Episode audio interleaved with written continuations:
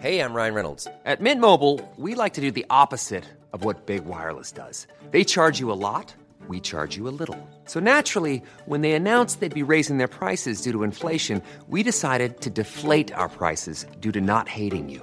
That's right. We're cutting the price of Mint Unlimited from $30 a month to just $15 a month. Give it a try at mintmobile.com slash switch. $45 upfront for three months plus taxes and fees. Promo rate for new customers for limited time. Unlimited more than 40 gigabytes per month. Slows. Full terms at mintmobile.com.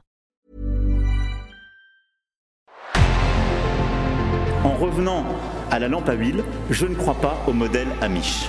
But there is one more thing. Don't try to be too smart. Pay taxes when, when you have to pay taxes. Je ne peux pas répondre à, à votre question, Monsieur le Président, parce que je n'ai pas de monde connecté. And that was a big mistake, and I'm sorry. Welcome to the Cybertruck Unveil. Voilà, je suis localisé en Allemagne. Signaux faibles, le podcast de siècle digital qui décode l'actualité du numérique. Bonjour à toutes et à tous, nous sommes le lundi 22 mai 2023, vous écoutez bien un épisode de Signaux faibles. Voici les actualités du jour. On commence avec une actualité que vous n'avez sûrement pas ratée, l'État du Montana a banni TikTok et les utilisateurs montent déjà au créneau. Toujours aux États-Unis, la Cour suprême s'est prononcée en faveur de Google et Twitter, pas de réforme de la section 230 pour le moment. Direction la Chine, ensuite, les résultats des géants chinois de la technologie montrent une reprise économique en demi-teinte. Et Meta, pour terminer, qui parie sur l'intelligence artificielle. Vous connaissez maintenant le programme du jour, on ne tarde pas plus longtemps, c'est parti, bonne écoute. TikTok est banni de l'État américain du Montana. Le gouverneur de l'État a promulgué le mercredi 17 mai une loi qui bannit TikTok du territoire, tout simplement. Greg Gianforte, le gouverneur républicain de cet État, a dit, je le cite, Pour protéger du Parti communiste chinois les données personnelles et privées des utilisateurs, j'ai banni TikTok dans le Montana. Rappelons que TikTok appartient au groupe chinois ByteDance, depuis des années, de nombreux élus américains pensent que la plateforme sert à Pékin pour espionner et manipuler les utilisateurs. L'application l'a évidemment toujours nié, mais plusieurs affaires comme l'espionnage de deux journalistes sont venues noircir la défense du réseau social. Mais il n'y a pas que ça. Certains reprochent aussi à l'application une mauvaise gestion des données personnelles, des effets néfastes sur les plus jeunes ou encore l'augmentation de la désinformation. Le Congrès américain envisage donc depuis quelques mois maintenant d'interdire l'application dans tout le pays, rien que ça. Le Parlement du Montana, pour sa part, a adopté à la mi-avril un texte qui ordonne aux magasins d'applications mobiles de retirer TikTok à partir du 1er janvier 2024. Les entreprises concernées, Apple et Google, risquent des amendes jusqu'à 10 000 dollars par jour en cas d'infraction. TikTok a rapidement réagi, affirmant que cela allait à l'encontre des droits des citoyens américains en matière de liberté d'expression comme souvent, c'est le premier amendement de la Constitution qui a été brandi. La puissante association de défense des droits civiques, ACLU, a également pris position en accusant l'État de censure. Notons que la loi serait automatiquement invalidée si TikTok se voyait racheté par une entreprise américaine, ce qui fut pendant longtemps le projet de la Maison Blanche. En attendant, d'autres sont également outrés par cette interdiction dans le Montana. Je parle bien sûr des utilisateurs eux-mêmes un groupe de créateurs de contenu a décidé de poursuivre le procureur général de l'État du Montana. Encore une fois, il est évoqué que la loi est inconstitutionnelle en vertu du premier amendement. C'est donc une bataille juridique qui va maintenant commencer. Finalement, l'État du Montana, c'est une sorte de test de laboratoire à ciel ouvert et à grande échelle. Selon le verdict de cette bataille, d'autres États pourraient emprunter la même voie avant, pourquoi pas, une interdiction totale dans tous les États-Unis. La Cour suprême américaine a rendu son verdict. Nous en avons parlé plusieurs fois dans Signaux faibles et notre autre podcast, Culture numérique. La plus haute juridiction américaine devait se prononcer depuis février sur deux affaires. Je vous explique. Prenons l'une des deux, l'affaire Gonzalez contre Google. La famille Gonzalez a perdu l'un de ses membres lors des attentats de Paris en 2015. La famille accuse YouTube, qui appartient à Google et à sa maison mère Alphabet, d'être responsable des contenus qui sont hébergés sur la plateforme en cause des vidéos de propagande de l'État islamique accessibles sur YouTube et parfois même recommandées à certains utilisateurs par les algorithmes. Des vidéos pouvant jouer un rôle dans la radicalisation de certains individus.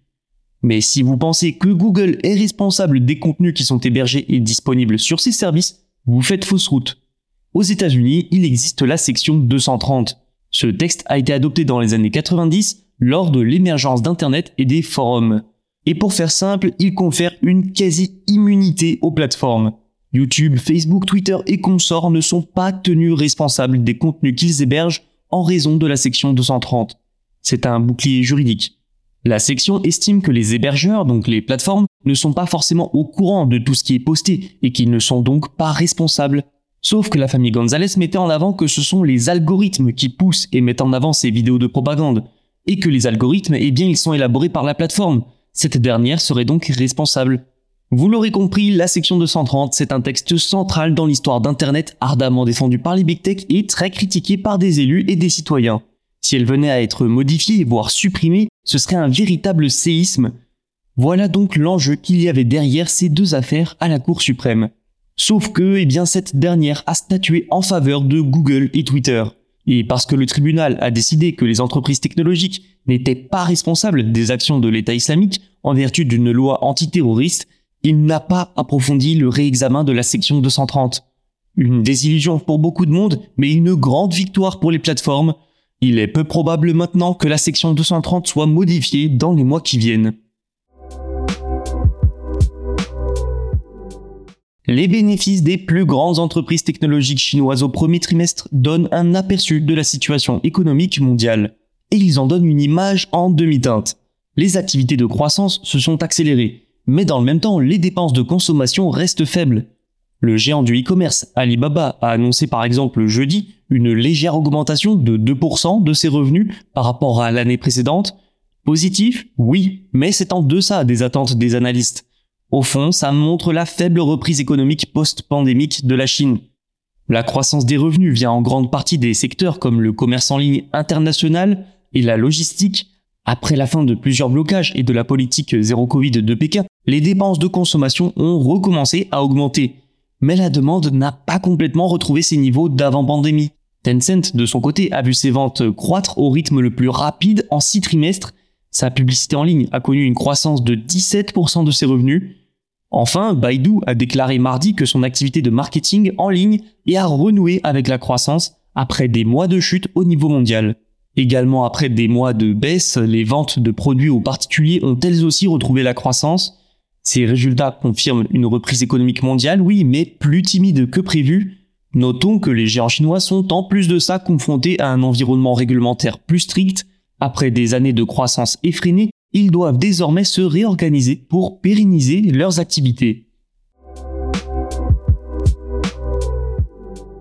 Meta mise tout ou presque sur l'intelligence artificielle. Meta a levé le voile sur plusieurs nouveautés pour l'élaboration et l'utilisation de l'IA, notamment les IA génératives.